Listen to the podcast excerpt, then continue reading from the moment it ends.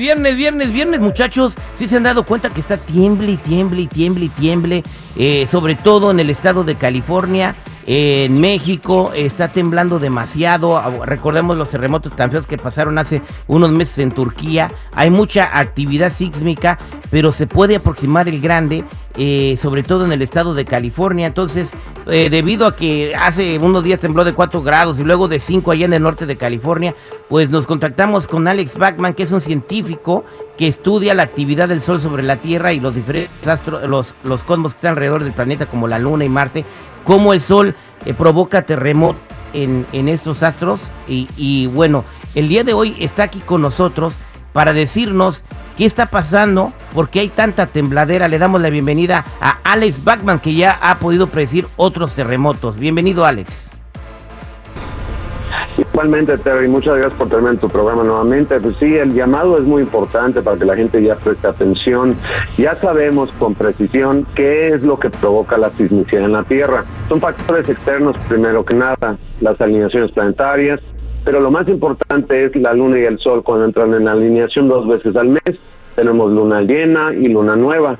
En este caso, a veces la luna se acerca más a la Tierra de lo normal y cuando se conectan dos eventos específicos que se llama sisigia, que es cuando la luna alcanza lo que se llama perigeo.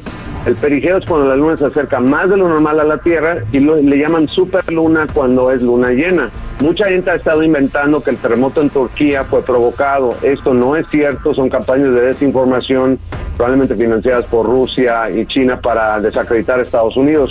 Lo cierto es que el terremoto en Turquía, nosotros ya habíamos puesto en alerta sísmica desde diciembre del año pasado la región.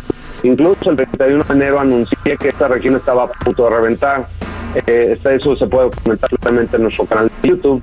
Pero ahora que tenemos esto, ya el 5 de febrero fue la luna llena y eh, el 6 de febrero para los turcos fue cuando pegó el terremoto y la, la historia ya la conocemos. Más de 35 mil personas perdieron la vida, pero no porque el terremoto les haya quitado la vida, es porque las construcciones en Turquía son de tan mala calidad que se vinieron por abajo todos los edificios. Exactamente, ¿no? o sea, no, no estaba preparado país para, para un terremoto. Incluso si hubiera sido un terremoto de 6 grados, eh, se hubieran derrumbado muchas estructuras porque no estaban preparadas para recibir un sismo. Ahora, esta ventana sísmica, ¿cuáles son los, los lugares en el mundo eh, que corren más peligro para un terremoto? O sea, ¿dónde tenemos que estar alerta? Dicen que en California ya se acerca el grande, ¿no?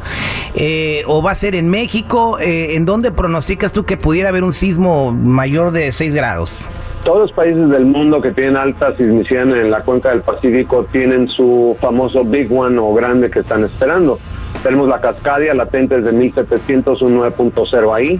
Sabemos que la Cascadia que corre desde Vancouver, Washington, Oregón y norte de California interconecta la placa Juan de Fuca con la falla de San Andrés y si se viene uno grande en la Cascadia puede detonar a la misma falla de San Andrés y los últimos estudios indican que sí se puede venir toda la falla de San Andrés desde San Francisco hasta Mexicali en un terremoto de grandísimo tamaño. Eh, sí. Si llega un terremoto con el grande, eh, estábamos hablando un poco eh, y te alcancé a entender de que está preparado eh, de una manera, con una buena infraestructura, pero de todas maneras se perderían muchas vidas si llega el famoso grande.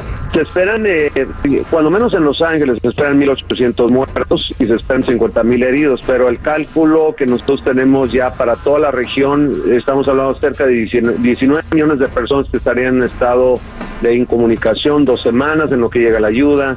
Sí, es un evento de gran tamaño que impactaría a todo el planeta económicamente. Esta información que tú tienes, obviamente otros sismólogos, otros científicos deben tenerla también. Ellos están preparados, el gobierno de tanto de California como de Estados Unidos saben que puede venir un, una catástrofe de semejantes magnitudes.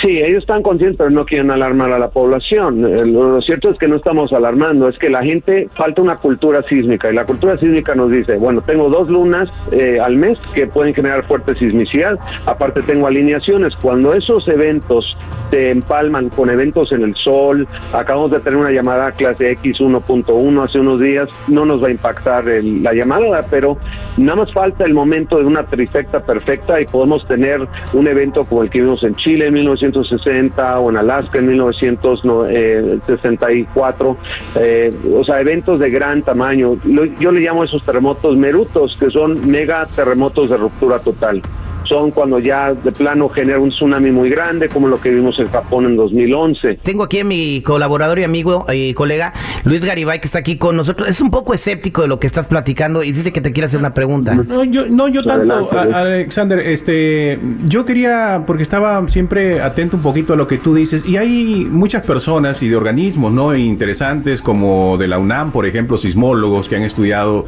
que dicen que, por ejemplo, lo que tú sostienes a veces de que las tormentas solares, los huracanes, lo que tú llamas eh, nubes de terremoto, no tienen ninguna relación con, los sismos en sí. O sea, hay una especie de, crítica al trabajo que hace, que hace Alexander, ¿no? ¿Tú cómo le respondes a ellos? ¿Cuál eh, por qué estas personas que sí trabajan en instituciones, ¿no? Que, oficiales, vamos a decirle así, no están de acuerdo con tus planteamientos en algunos casos? ¿Qué, ¿Cuál es tu respuesta ante ellos? Bueno, yo ya me defendí públicamente después de la fuerte campaña de desacreditación que me hizo la UNAM y el Departamento de Geofísica contratando a hackers para desacreditar mi imagen en línea, donde en Facebook sigue usurpada mi identidad, en campañas muy sucias para desacreditar mi trabajo. Yo me referiría a la literatura científica que ya está plenamente documentada y ellos no quieren reconocer porque se les vienen para abajo todas sus tesis doctorales de lo que es la sismicidad en la Tierra. La sismicidad es provocada plenamente por un precursor electromagnético que son los electromotos. Estos son fenómenos que vienen de afuera de la Tierra y no, no dependen de la Tierra misma. ¿Qué tiene que hacer eh, la gente que nos está escuchando, Alex? ¿Cómo nos preparamos mejor para este evento? ¿Qué hay que tener en la casa? Bueno, lo primero es tener los kits de emergencia listos, revisar mochilas, tener todos, todo lo necesario para 72 horas para subirlo al carro y en caso de tener que evacuar una zona, especialmente si vive cerca de la costa, y tener con qué sobrevivir. La otra es que si te vas a quedar y resguardar en tu domicilio, tener, yo lo que recomiendo es un bote de basura con llantos lleno de todos los suministros que puedan necesitar. Eh, hay que contemplar el clima, medicinas, contemplar agua, líquido, eh, una ropa adicional resistente que pueda durar, eh, digamos, varios días. pero yo también tengo un amigo que se llama Fabián, él, él cree mucho en la oración. ¿La oración servirá para esto del terremoto, Alex? Absolutamente, de hecho eh, lo hemos visto tiempos del profeta Moisés y los tiempos de Cristo, aunque no lo podamos ver físicamente, hay fuerzas espirituales que obviamente protegen a los hijos de Dios, ¿no? Principalmente a sus ángeles. En el nombre de Jesús, en el nombre de Jesús. Gracias por platicar con nosotros, Alex, estuvo muy interesante y hay mucha información. Hay que estar alertas y hay que estar prevenidos. Él, él se ha dedicado a pronosticar terremotos en los últimos años, ha tenido mucha certeza y por eso se le tiene que prestar un poquito más de atención.